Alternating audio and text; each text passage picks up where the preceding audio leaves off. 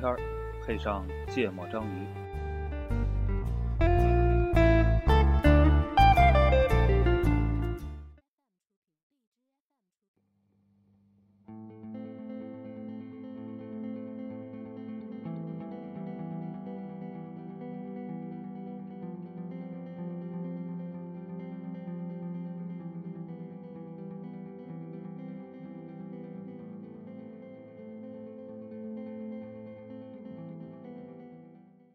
欢迎收听《芥末章鱼》，我是顾哥一泽。娜娜，啊、我们这期再追个热点，热点，对，懈怠的表现就是最热点。对，但可能今天已经不是不热了不是特别热了，就有点过了。嗯但是我觉得，呃，还没到那个什么嘛，还没到元宵嘛。嗯我觉得还是春节的一个话题过。年宵就是年，对，呃，是春节那段时间吧，是吧？过完春节那两天，初二、初三吧。对，就是特别火的一个一段视频，然后呢，好多人在那儿热议其中的几个人的表现，嗯，然后被热议比较多的呢，就是那个陈道明老师，是吧？陈小这个刚老师、对，然后葛优老师，对，然后给了不一样的态度，我为什么没有看到葛优？那声儿就是葛优的。就是哦比划比划得了，那就是哦葛大对对。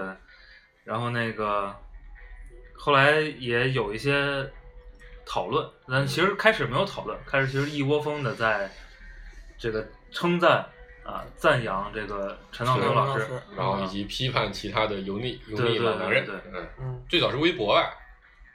一开始这视频是被传到了微博上，然后啊不知道，反正我最早是在微博上看到这个。对，反正我估计，咱咱还得说一下这到底是个什么事儿，对吧？对我刚要说嘛，我说哦估计大家都看过，但是还是那个我们简单描述一下。其实就是春节的一个一个饭局儿，是吧？一个酒局儿，感感感觉几个是那个冯小刚的家宴，对啊，对几个老师感觉都喝了嗯，啊，在家里，对，然后呢，房子装修的特别豪华。反正特别特别浪费地儿，腾出来一个屋来录节目多好，对呀、哎，咱们是对，要不跟他商量商量。对对对，我觉得靠谱。然后那个，呃，就是冯小刚让那那女演员叫什么？苗苗，苗啊苗，嗯，那个跳段《芳华》里的舞蹈，是吧？就跳一段舞啊，芳华里的舞蹈。对对对。然后呢，这个场面有点尴尬。嗯，然后这个葛大爷呢，就是插了一句，是吧？这个啊，不是，先是陈道明老师就拦了，对，啊对，他说完，陈道明就说，然后然后拦拦了几句，葛大爷就出来说一下，说这个比划比划就得了，是吧？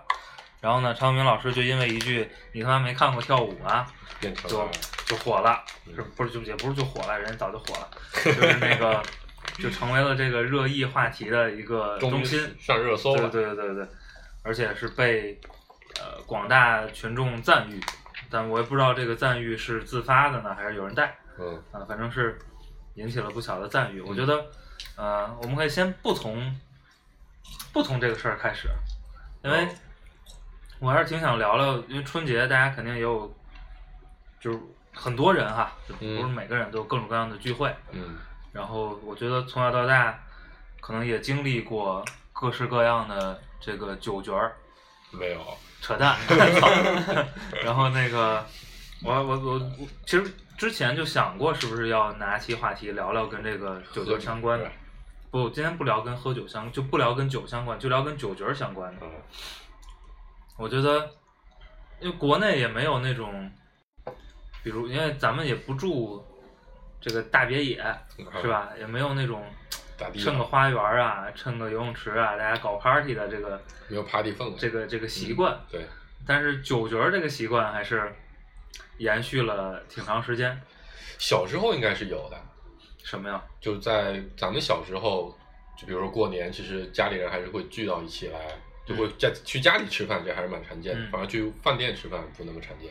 也不一定是家宴吧，就是各种名目的聚会出来喝酒，嗯，这个特别是很多人的，凑个局，或者是某些圈子的聚会，是吧？我觉得这个酒局儿还是一个挺常见的一个嗯一个形态。嗯然后有人批判过这个事儿，嗯，批判过这个中国的酒局文化，嗯酒局文化。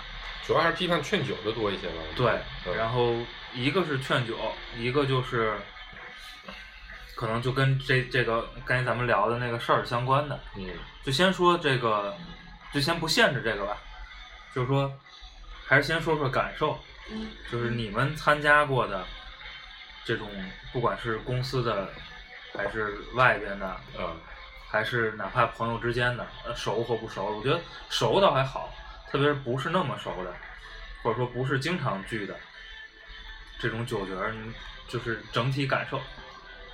我特别爱问整体感受，就我我我前段反感吗？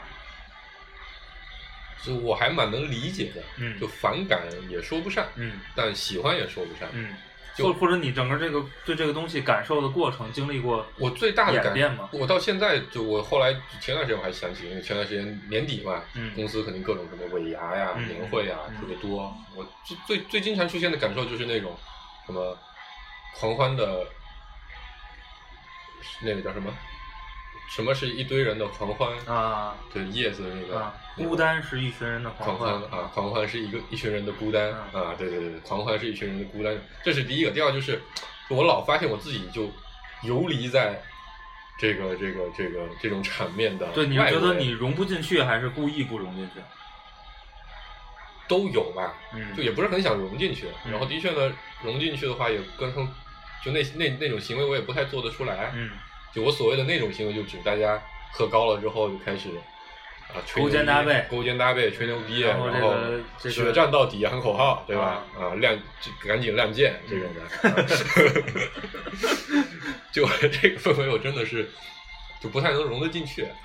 就是我反正我，而且我觉得不光是年会，反正经常包括也办过很多活动吧，包括组织起很多的活动，就到最后经常都会有这种类型的感受。对，那个就这是参与嘛，嗯就是你肯定也经历过一些嗯，一些角儿是，比如你是组织者主要的这个这个参与者，或者比较中心的几个人之一，好像也很少，很少是吗？邱志韵那种的，嗯，对吧？那其实也不太一样嘛。对，嗯，要不就是咱们什么一堆小一堆朋友的聚会，也不太一样。嗯顶多就组织班级聚会，嗯组织班级聚会的结果就是，我一组织我就会特别操心，嗯我就希望每个人都喝好玩好，嗯然后我自己基本就喝不了多少酒，嗯啊、然后就大家都特别开心在那边嗨，嗯，你等着抬人呢是吧？对，我就出我就出去到门口抽烟，等着大家都差不多都倒下，大概就这个样子。嗯顾哥呢？嗯，我觉得我原来是一个挺喜欢热闹的人，嗯跟什么人都能聊嗯啊、然后两捡到一块儿，呃，大大家 相约一起亮剑。大家喝完了就就怎么说，就就图图一热闹吧，就嗯就那么一阵儿，过去就拉倒了。但是遇到过几场特别让让自己无奈的那个嗯角儿，啊，说说呗就。就比如说那个无奈是有有有有一傻逼就很快就高了，然后就开始胡闹。对对对，啊，有一傻逼老挑衅，要来打你，要要让你打他，就好好好多然后你又喝高了去打他，睡人家怀里。就是我我觉得是这样啊，就是跟不熟的人一般都会端着，嗯啊，啊、就是因为就是关系没那么铁嘛，也不能喝太多，喝多了这个失态失态，嗯对吧？然后呢，结果你正端着的时候，发现他开始发疯了，这就的确对，然后这个时候呢，你就说那那咱就。咱就走吧，咱就、对吧？咱该散散了。然后你发现他又耍无赖，他又不能不让你走。非要喝，然后嗯介于可能某一些朋友的关系啊，或者同事的关系你又没法翻脸走人。这时候你就要哄着，嗯所以这个这个状态就很无奈，嗯就是走也不是，那个生气也不是，嗯，跟他妈哄媳妇儿一样，操。就反正就会很很很，怎么说呢，就是让让你觉得以后这种这种这种场合一定不要来，一定要长记性。嗯然后下次次呢下次没记性的时候又去了，嗯对吧？然后可能这这去的觉得这几个人还挺靠谱的，嗯然后发现大家都在聊一些，嗯、有文化涵养对对，有特别有涵养、特别高大上的话题。嗯哎，你觉得我操，你们你们吹牛逼吧，一点都不累。我我我听我我听着有点累。这个时候，你想想，呃，想想说，哎，我去，我这个时候真的好想拿出来手机打一局游戏啊，就这种心态嗯，啊。然后就这个时候你就会觉得游离之外嘛，对，这个时候就觉得，哎，算了吧，去个厕所，在厕所里边蹲一会儿吧，嗯或者出出外边儿抽个玩烟玩会儿手机，对对。对，怎么样的，然后可能有那么几次之后长记性了，确实长记性了，然后发现就自己更喜欢的是就跟就朋友们朋友，嗯哎真朋友，，我然后我是那个那个圈子里面喝多了耍那个傻逼不来的这这也是经常发生，我也是游离在外，有点对很无奈。对就就是就这样，我觉得差不多，嗯肯定，我觉得特别是小点儿的时候，就是十几二十郎当岁的时候，那会儿也是精力旺盛，对。也能喝那会儿，嗯。然后也好热闹，嗯。而且大家也都喜欢交朋友，就呼朋唤友的喝点酒，主要还是精力少，觉得这种事情难得。对，嗯。就是感觉突然过上了成年人的这个生活，是吧？然后那会儿也感觉感觉不到排斥，嗯。这我没细想过是不是喜欢那种场合，但是确实没有明显的说不喜欢。排斥的感觉，而且，呃，就是小点儿时候相对还酒量还好点儿嘛，嗯。你也觉得还好，嗯。然后也是后来经历过比较多比较讨厌的场景，但就顾哥说的是两类嘛，就是一类就是就是吹牛逼是吧？嗯。说话就是云山雾罩啊，这个、嗯，这个有多大说多大，对，这个跟咱们下期话题很很像啊。对，然后还还有一种就是里边有有傻逼这个酒闹是吧？嗯，就是其实还有一类我特别讨厌的，就是呃有那种拿什么词儿呢？你说位高权重吧，也没什么位高权重的，嗯但是就是有那种老大哥、啊嗯，这种大家都得敬一下前辈，就倚老卖老，然后大家坐那儿论资排辈嗯然后呢，喝酒按这个次序来。对，就是搞得特别官僚。嗯我感觉这个参与了过去二十多年没参与过的日常的政治生活，这个这个我觉得特别不适应，就是组织问你去哪了？对呀、这种你说这个喝酒嘛，就就就喝爽了就好。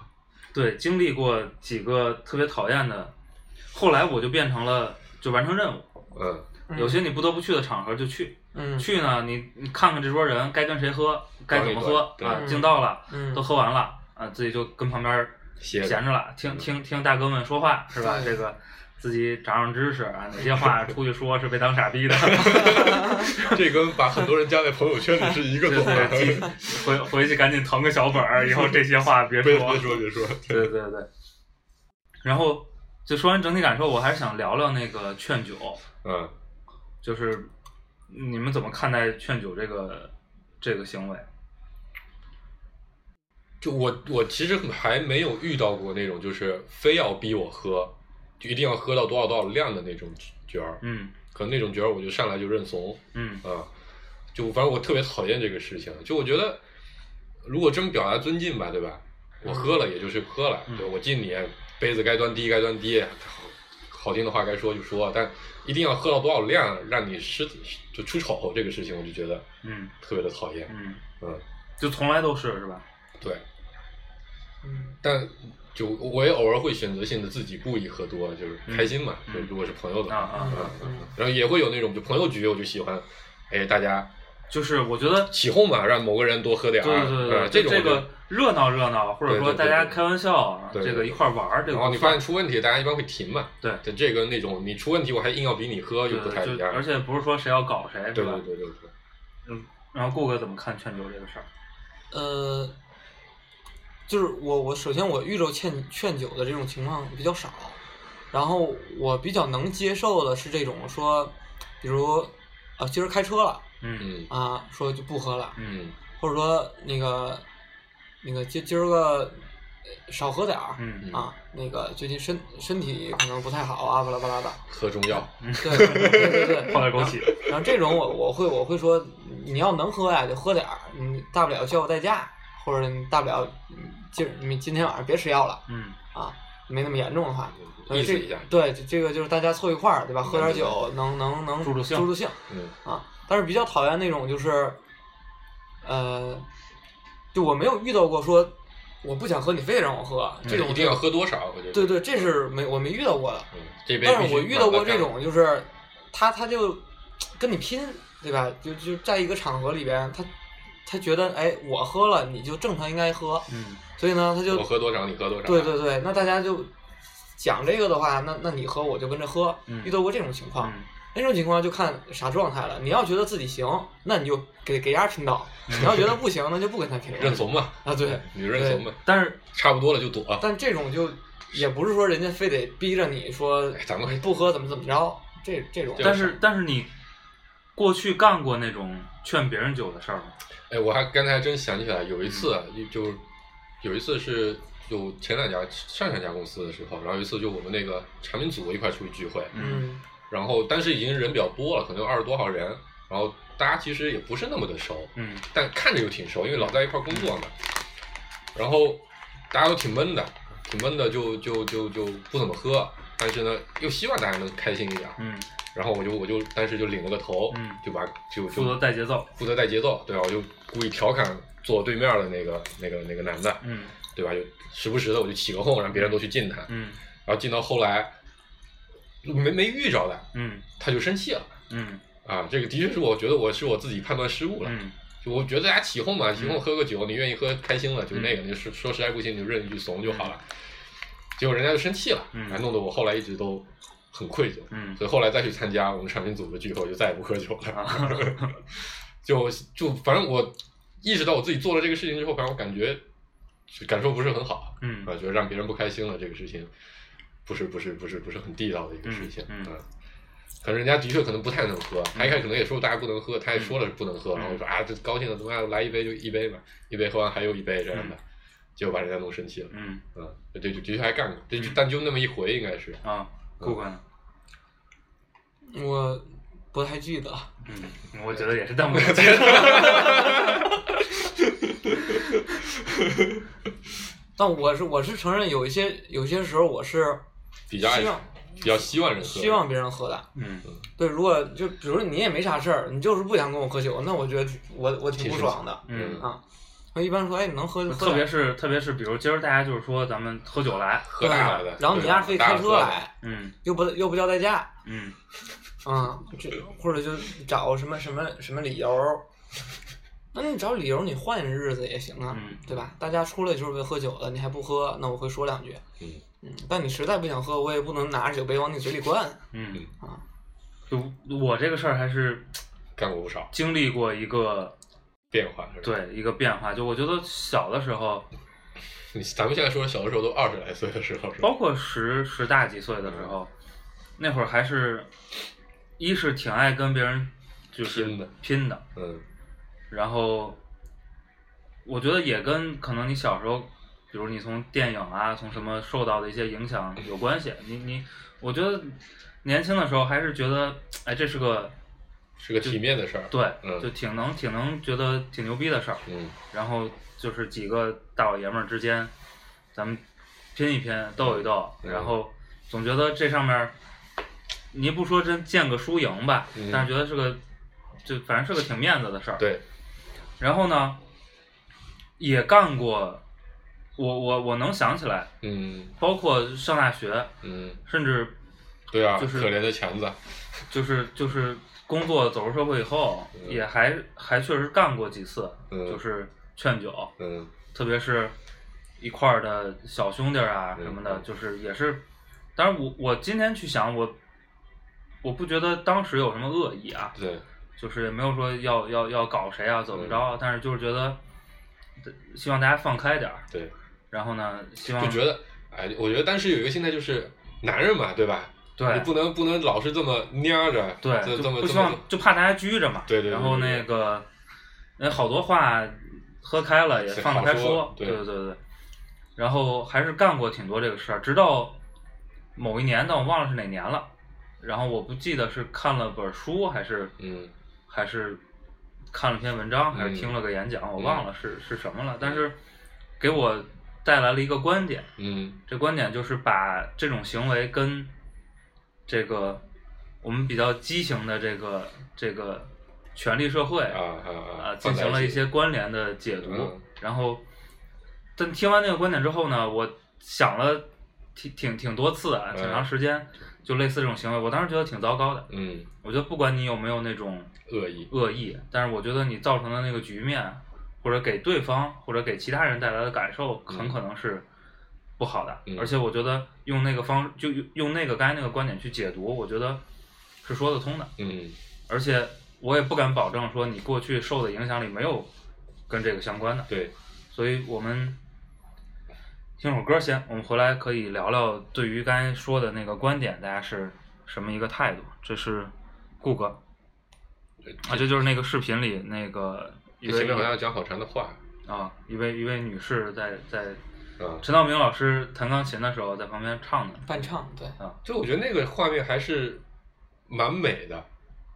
就我我我觉得那就是，就比如你想象一下这些，嗯比如比如电影啊，嗯或者、嗯嗯或者文艺工作者这个圈子对啊去、去做一个聚会，然后嗯应该有的一个场面。就因为我我有一次有一次参加了一个，也不是参加了，就是就刚好去了一家饭店吃饭，遇到过一个让我觉得特别特别美妙的事情，就是在万金的一个串店里，串店，然后那次那次我们本来是过去谈事情，然后旁边有一桌，那时候是六月份，应该是学员快毕业的时候，有一桌应该是中美的中央美术学院的那个那央美的那个那个那个学生，然后他们喝着喝着喝到最后就一起唱唱起歌来了，啊，啊我觉得这个真是然后惊动了汪峰老师。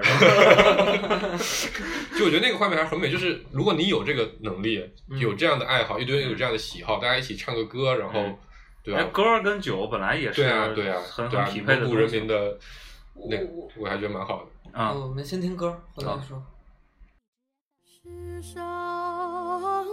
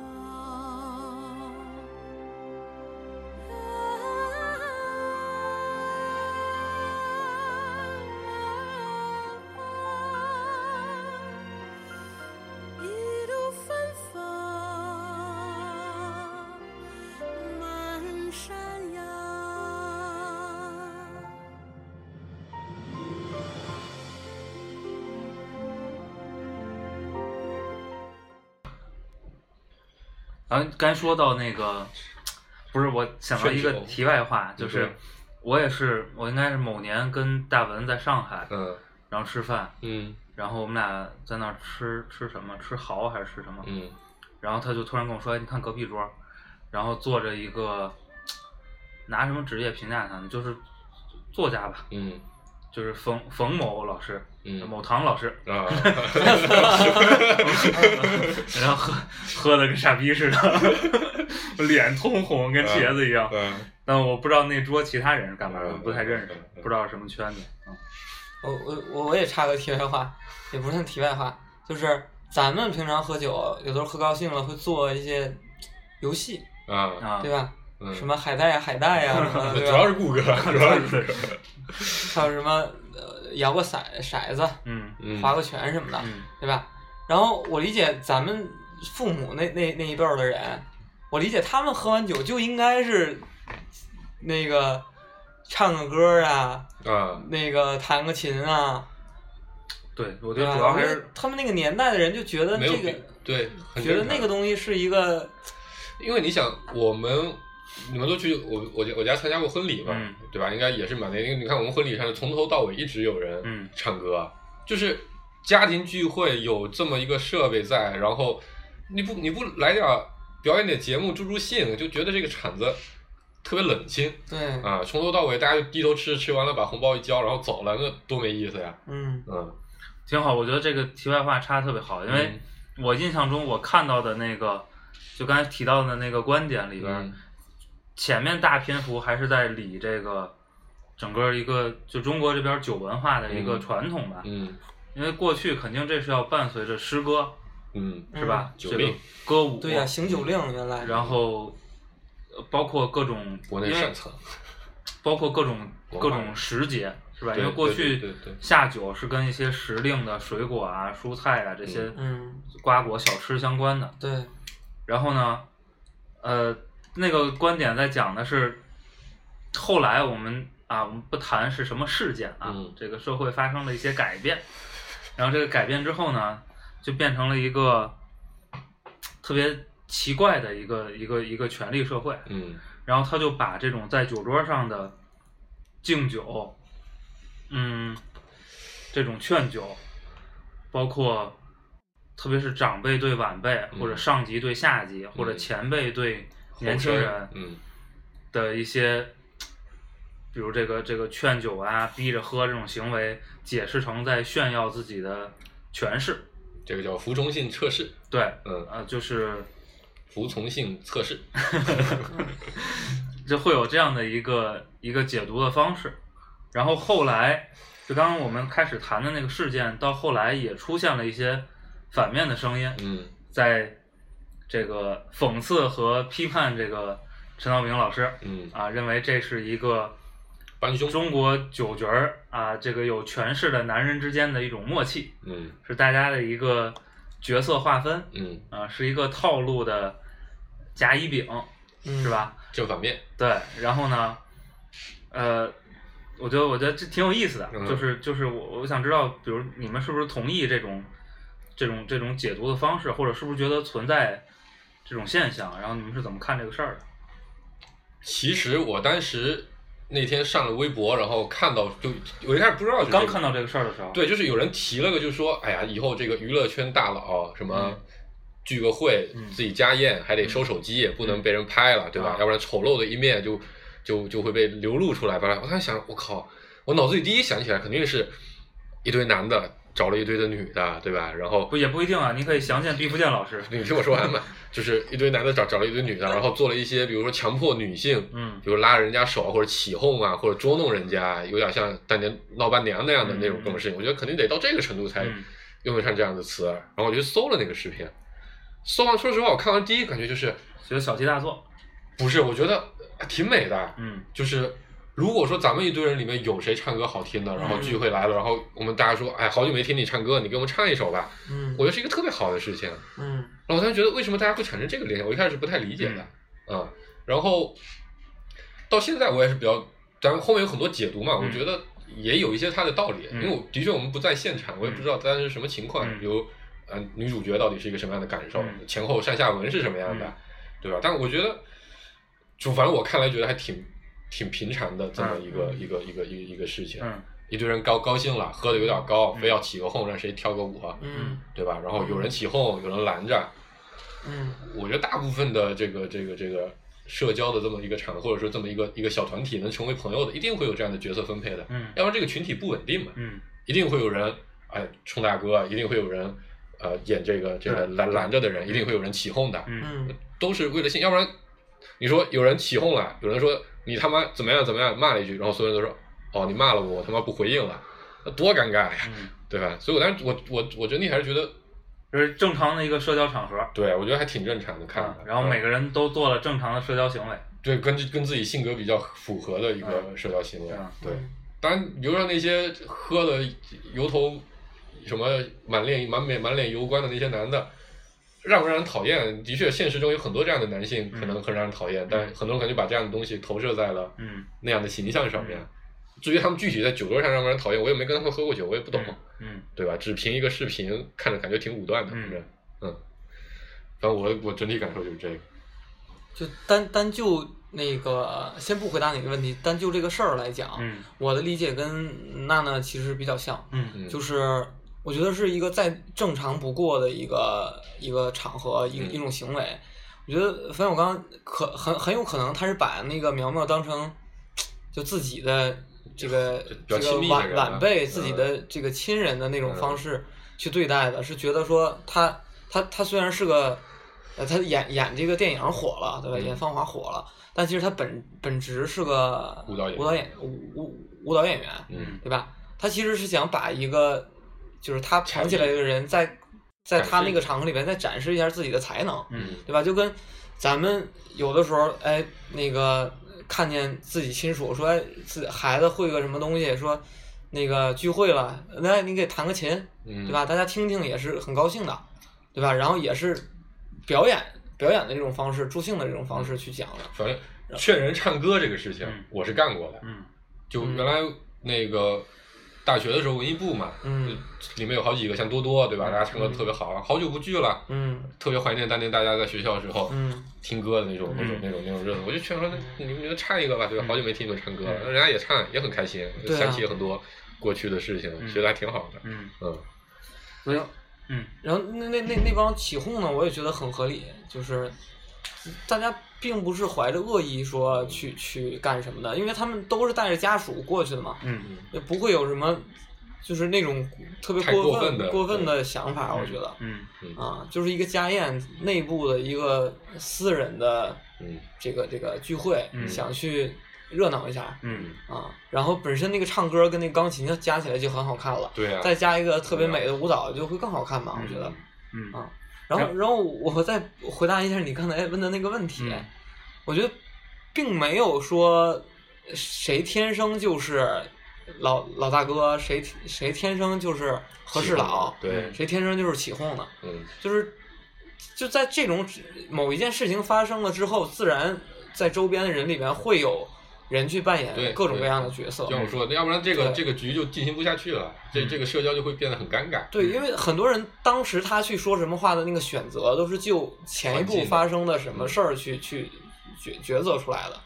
反正我平时绝对不是个和事佬，嗯但如果发现这个局里的确所有人都特别的尴尬，嗯讲话都直来直白的，一句话把对方堵回去的时候，那你为了大家把这个饭局能进吃完，对吧？嗯你总得做一点儿。嗯那个，我想起那个我刚才劝酒把人家劝生气的那个事情，嗯生气了嘛，大家就很尴尬，坐在那边。那接下来我是喝还是不喝呀？嗯对吧？那有人生气，我现在劝别人喝，好像我现在针对不了你，我就针对他一样。然后，但是我就自己端起酒杯来说，哎，那不好意思，我自己先喝，嗯然后就连喝三杯，然后大家来敬我吧，嗯，对吧？我觉得也是，反正就打个圆场嘛。对对对，嗯，然后我觉得挺好。然后本来我想第三趴说这个事儿没关系，就就既然聊到这儿了，就是这有两个状态啊，嗯。就是看，就是你细点儿看这个事儿，嗯。一个状态是我，比如比如呃，咱仨出去参加一个角儿，嗯，然后我知道，比如顾哥会对跳舞，啊，我会跳舞 然后我觉得还跳的可能还特别专业，嗯。还特别好。是。然后呢，可能比如当时的那个场合，我觉得那些人也都怎么说呢？就比较能理解这样的事情。对，嗯，而且呢，我觉得也大家在挺重要。大家在一个频道上，嗯对，而且我觉得那些人可能也挺重要。嗯，嗯然后呢，我希望，比如，哎，好朋友，我希望能有一个露露脸的，哎，露露脸，展现嗯自己这个才能的机会。嗯其实有两个方式处理这个事儿，嗯对吧？一个方式是，哎，我说我提议这个顾哥给大家表演一个舞蹈，嗯，嗯，还有一个方式呢，是我先征求一下顾哥的顾哥的意意见，嗯是吧？我说，比如我想让你嗯这这个展示一下，嗯你有没有这个意愿？嗯就你觉得这两种方式区别大嗯吗？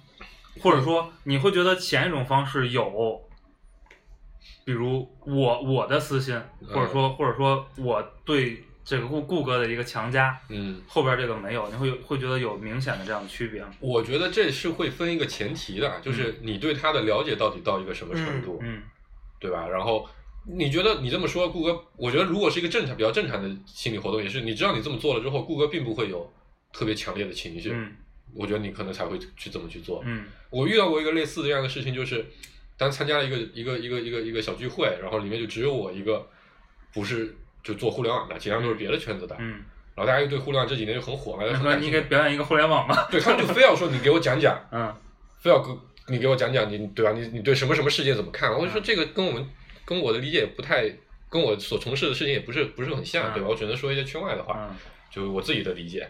我说完之后，人家还不满意，嗯就非要我追着追着说。当然也是有人故意把我抬出来接着说，我当时就觉得特别的嗯特别的，因为的确也不是那么熟嗯啊。然后另一个就是，我本来也觉得就是不合适在这样场合，我自己一一直一直一直这么说着，嗯说出来挺傻逼的嗯啊。就那个时候就觉得感受不是很好，有点有一种被被强加的嗯感觉，嗯嗯。但我觉得可能人家可能就是，我后来想想，人家也就是没有注意到，嗯只是没那么细心而已，嗯对，也没也不是有恶意的，觉得一定要那个，嗯。嗯所以我觉得就有这样一个前提预设在，嗯所以所以比如通过那样的解读，把这种行为和嗯这个这个权利，嗯包括所有权，嗯因为你刚才说了一个是服从嘛，嗯但其实后来对这个事件有一个解读，是在从这个所有这个嗯角度去解读。嗯你看，这是对吧？我捧的妞嗯是吧？然后这个你看我拉出来要给大家跳个舞蹈，嗯就是你会觉得这是就相对有点过度解读，或者说或者说可能存在这种情况，但是没那么普遍。嗯，我的感受是，我操，这是我一个完全我不懂的领域，啊可能我自己曾经也经历过这样的局面，嗯只是我自己没有意识到，嗯啊、然后觉得是不是应该学习一下，来分辨一下到时候这种情况，这是第一个想法。嗯然后我第二个感受是觉得，就是一个普通人的酒局肯定不会有这么多的解读的，对，但是当他把它放在了一个这种名人的这么一个一个圈子里，所以怀疑解读者的动机。就是一部分是我觉得就是这容易引起群众的高潮，嗯，就是群众就会很容易很激动，是当然。就普通人这么喝，大家很正常，我开心一下，对吧？嗯你名人有名人的要求，嗯就总是会有这样的道德是双标，是，尤其是人家还是个私人聚会嘛，还不是一个公开场合的一个表现，对，所以我觉得这这是有点儿有一点儿过分的地方，在这个地方，嗯就反正我觉得去解读别人私底下的事情，嗯你又不在现场，不是很合适。你要在现场，你出来说啊，我在现场，我感我看那冯小刚真的是不咋地的一个人，对对我觉得你还还有点这个这个这个这个资格。我觉得这种就是旁观者的，就通过这一个、一段视频的这种嗯解读和肆意的去揣测嗯这些人的心理活动，这就是在利用大家的偷窥欲，对对，利用大家对于这个名人圈子的这个好奇和想象。这就跟你去你去猜那些明星结婚背后一定是什么利益的，对利益相关，为了炒作呀，我觉得是类似的一个举动。我们没说吴小慧，就是我我我觉得我之前一直理解啊，就是人之初性本善，嗯就是只是说大家在理解事儿的时候都会更倾向于往好好的的方方面去理解，嗯。但就逐渐的长到现在，我发现不是，嗯。有一类人他就是把好话理解成坏话，嗯嗯。就是他喜欢，就倾向的会去，呃，怎么说，就是怀揣着一种恶意去揣度别人，对他总觉得别人对他可是，他不是他有恶意，他是觉得别人可能有恶意，嗯，或者别人就是很很多的行为，他并不是就是那么无缘无故的，都是在抱着某种目的的。某对嗯某种目的的。如果这么去想问题的话，就会就会去把这件事儿想成说嗯啊、跟权力相关，嗯跟这个呃所所有权相关，嗯对吧？但是如果可能大家都像我这么善良，那可能就觉得哎这都很好，都很好，大家都是为为了为为为了这个新人着想，对吧？为了整个我觉得为不新为新人着着想，我都觉得这也是咱们看不到的地方，对啊，就所以嘛，就是也也是一种猜测嘛。顾主播指桑骂槐，骂什么槐？骂什么坏没事儿。啊？然后我们再听首歌，回来还有一个小问题，这是黄主播选的梁咏琪。空姐，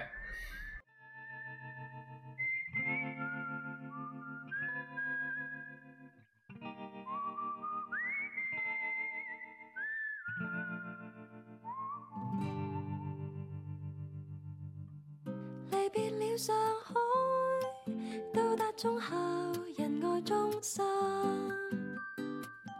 留在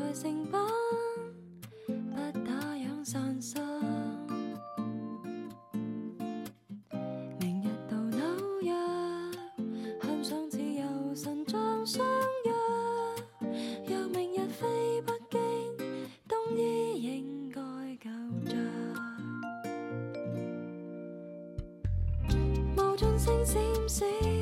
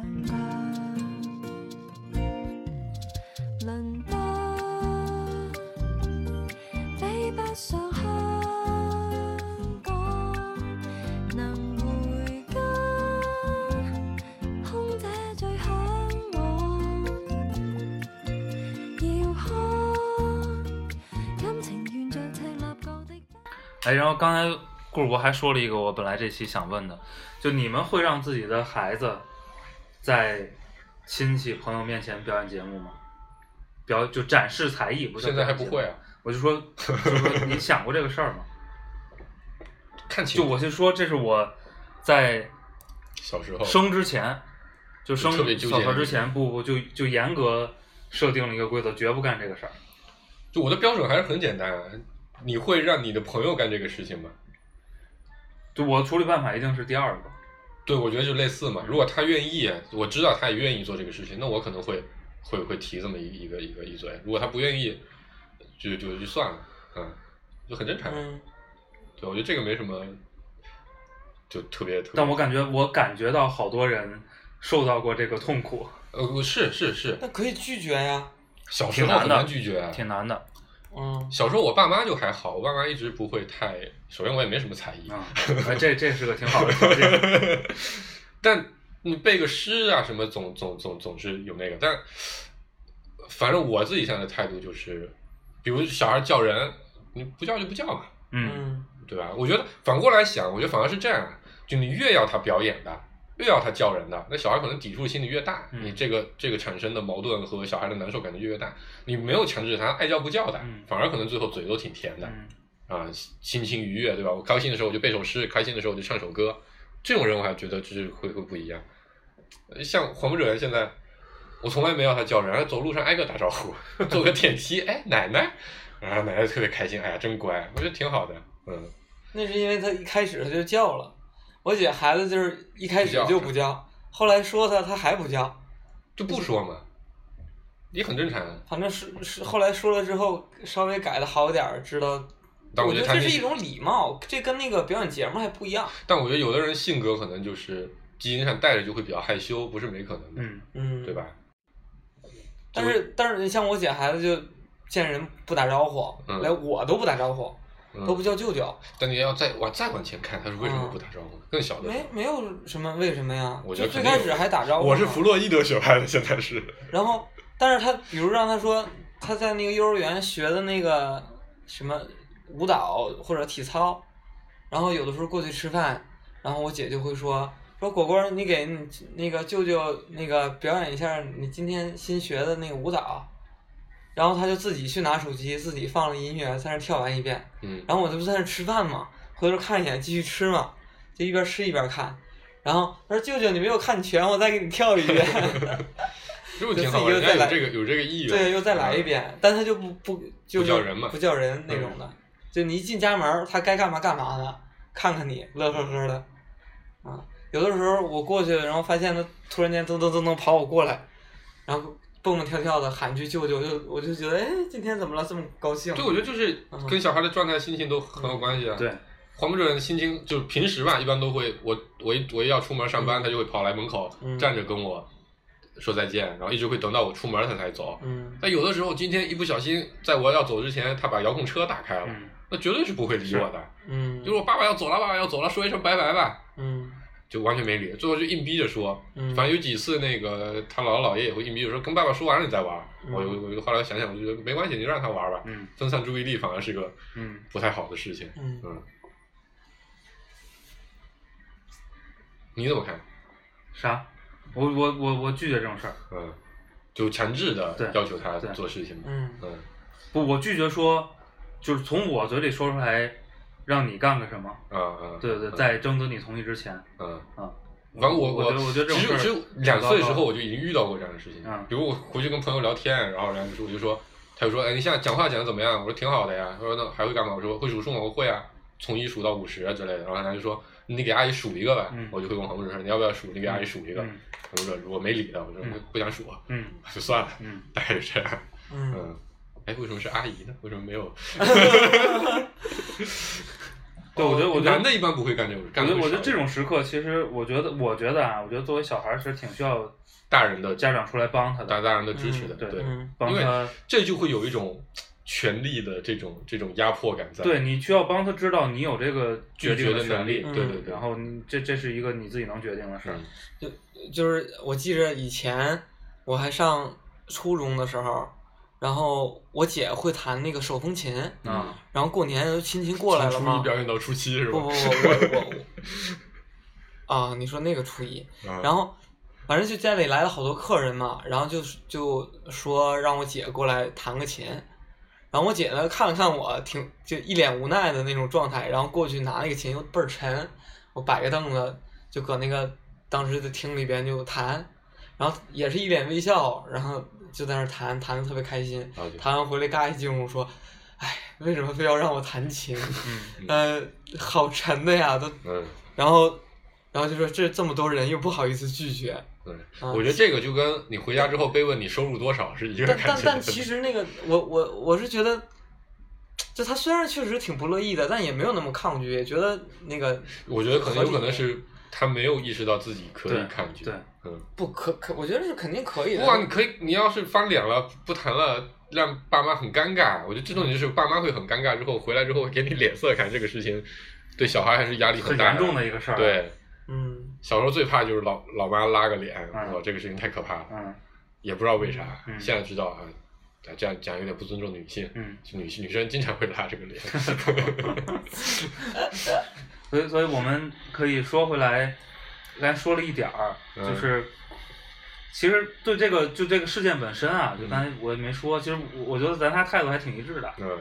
包括我跟我我媳妇儿聊这个事儿，我觉得态度也是比较一致的，嗯。觉得都是一个，呃，至少看起来，嗯。我没有什么理由去往坏了想，坏了去猜，就是尽管我同意有很多解读，嗯，脱离开这个事件，我觉得它是有它的道理的，就是存在于存在着这样的酒而且能说明一系列情况，对。是吧？但是你是不是一定要把这个事儿套进这个嗯。这个这个这个观点里？嗯。我觉得一就是这几分钟的一个嗯。片段，像你说的，嗯。缺乏很多信息，嗯。你做不了这种事儿。嗯。然后另外一个，我也没觉得这是一个多么糟糕的一个场面，嗯，是吧？我觉得整个很温馨整个局面控制的还 挺好还挺好的挺好的。我觉得我觉得所有人所有人的状态嗯也还都挺好的，对就包括你从有限的这点信息里也没看到那个那个女生有多为难，嗯或者说有有多么不行我。觉得这这点就群众就很有意思啊，群众非得从他就说了一句说啊今天穿高跟鞋不合适，嗯解读出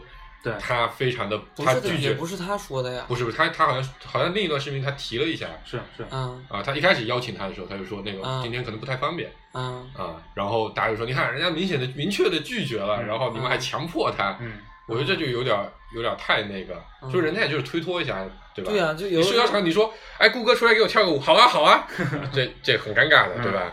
我觉得那不好，我跳的也很差，对吧？然后今天有稍微有点害羞的人，你就是要推他一把，他这肯定会做。我觉得我绝大多数就是这个文化成长下来人，这种场合都会先客气几句，对先先推推脱一下，是吧？嗯，我今天早上因为要说聊这个话题，我早上走路上我还想呢，假设有一个局，然后你就说，哎，顾哥对吧？顾广告界大咖对吧？他你要有啥广告的大咖，就广告的问题你都可以问他，他可以给你解说，你们现在立刻问吧，嗯挨个问。嗯然后如果顾哥这时候说，来吧，你们问吧，啥我都能回答，嗯嗯，多尴尬，这他妈别人都问不下去了，对吧对？顾客肯定说没有没有没有没有，嗯这这也符合中国人的一个文化的习惯嘛，对吧？虽然说这个习惯好或不好另说，对，但的确是比较符合嗯，咱们整体的这个文化氛围的。对，要要谦谦虚嘛。谦虚，但是嗯就是但但我我就会说啊，对呀、来问吧。那是反正那是那是另一个方面的，来吧，好吧反正我只懂作弊。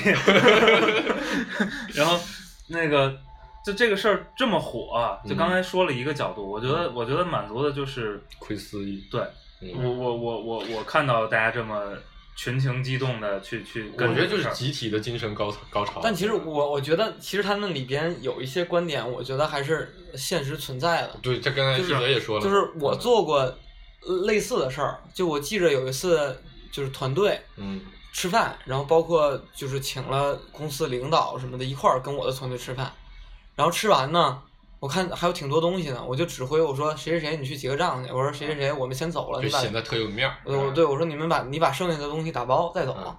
啊，晚晚上咱们组可以再再继续吃一顿跟。我跟我想的不太一样，我以为 你表演一下吃剩饭。然后当时当时我其实觉得没没觉得什么，嗯但我出来就是跟那个公司领导一块儿往回走嘛，他说说顾实你你干嘛让人家干这活儿呀？嗯对吧？这些都是那个就工作嘛，嗯你为什么要？我说我说无所谓啊，关系好呀。他说但是你关系好，你不应该在那个这这使种唤人家，嗯对这种这种团队的这个场合里边这么直接的去说。然后后来又反思一下，我觉得人家说的特别有道理，就是嗯觉得自己还挺过分的，就可能我自己没有觉得有什么有什么，但就是很别人会很自然的觉得你就是在炫耀自己的权势，嗯然后那个对团队的人可能也觉得，这不就当个 leader 吗？对呀、不就是 leader 吗？我凭什么要这么干？那就觉得老大面前又又不好意思撅你，就哎就干吧。所以我刚才就想到另一点，就是就那么解读，就放在冯小刚这个圈子里不一定，那放到高端圈子里可能也会有。嗯我想到另一点是，反而在现实的生活里，有无数的人都觉得，在这样的局里面就要这样的去表现，嗯就自己把自己投入到那。比如可能老板都没有意识到说，哎，你们一定今天要把谁干倒，把喝的都给我斩脸儿。但是嗯有的人就会觉得不行，今天对吧？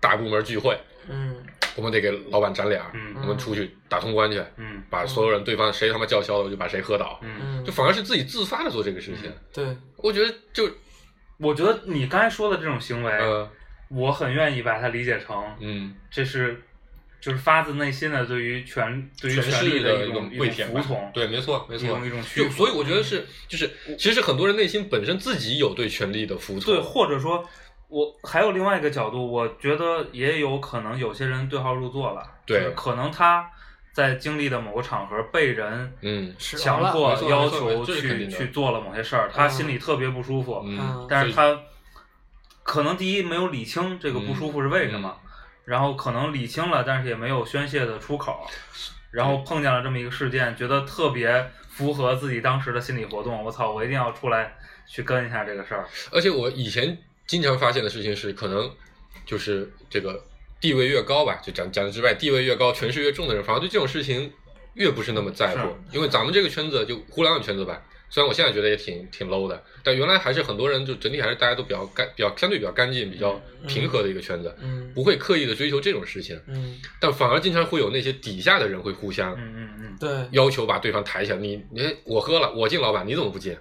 对？反而是这种的，这种的这种这种这种劝酒的伤害，我觉得还挺多的。嗯。嗯。然后说不定他自己这么劝了别人之后，他会想说，你看，其实是因为这是一个局，嗯这是一个职场的一个社交，我们必须要这么去做。嗯。嗯。其实可能完全是没有必要的，但他其实从来没有认真的去思考过，我为什么要去在这这这个酒桌上喝这么一杯酒的背后的真实的原因是什么？嗯。然后他再看到名人的这些这些，对吧？名人、别墅啊，然后娱乐圈这样一堆的标签加上，他就把这些这种情绪，哎，我是这样的一个环境，那全天下一定都是这样的环境。我觉得咱们三个聊这个事儿吧，就是因为咱们三个都在一个相对来说新兴的这个这个这个或者说这个民企的，我已经不是了对，吧？不，你也是，你也属没有没有，于你是没有见过啊贵米的劝酒文化。对，哦而且而且那个今天还干了一个符合我们某期节目谈的事儿，在墙上贴了标语。但是我觉逐渐会真的逐，我理觉得互联网企业逐渐也会变得像老的国企啊那种的，就是因为它一旦开始了对对，就是它沉淀下来之后，会发这现个我们可以单开一期。对对没那么多事儿干了，就会玩这些政我治相关的。觉得这个要开一期聊就聊这个关于就是人才的这个流动，人才的公司多了之后人才的稀释，然后你会发现这个公司的氛围和文化嗯，会变得很不一样我我是想说，可能真的在很多的这个企事业单位里，或者这个政府职能部门里，就是有很多官僚作风，嗯，对吧？如果你不按照你不服从这个权力的这些带来的，就是就它影响下的各种那个呃规则。就规则各各种策略，那你可能就会遭到排斥，所以就会很多人就自然而然觉得这个这种事儿就应该这么理解。我进了，我去了去当公务员，我就一定要跪舔，我就一定要送礼，对对对吧？我去了民企，就一定要为老板给老板嗯表决心、表忠心，